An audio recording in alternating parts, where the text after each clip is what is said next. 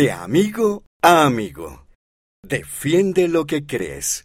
Por el elder James R. Rasband, de los 70. Cuando era pequeño, mi mamá me hablaba del Evangelio. Me hablaba de él todos los días, no solo los domingos. A ella le encantaban los relatos del Antiguo Testamento. Mi relato favorito era el de David y Goliat. David era un joven pastor y Goliat era un soldado enorme y fuerte. Cuando David fue a luchar contra Goliat, David no llevaba armadura. Su única arma era una onda para lanzar piedras. Pero David defendió lo que creía. No estaba solo. El poder de Dios estaba con él y venció a Goliat. A mi mamá le gustaba cantarme lo que David le dijo a Goliat.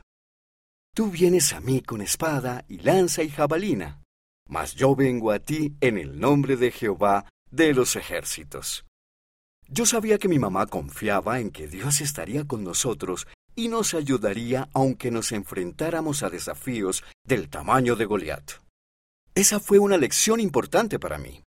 En el lugar donde crecí, a menudo era el único miembro de la iglesia en la escuela, en mis equipos deportivos o en mi grupo de amigos. Debido a mis creencias, hablaba y actuaba de manera diferente a muchos de mis amigos, lo cual me llevó a tener muchas conversaciones con mis amigos sobre la iglesia. Mis amigos cercanos me respetaban. Otras veces, la gente se burlaba de mí. Pero nunca me sentí avergonzado de mis creencias. Me sentí orgulloso de defenderlas. Si vivimos el Evangelio, seremos diferentes. El apóstol Pedro dijo que seríamos un pueblo adquirido por Dios. Y eso está bien. No tenemos que preocuparnos por ser diferentes cuando defendemos lo que creemos. Tomado de una entrevista con Sidney Squires,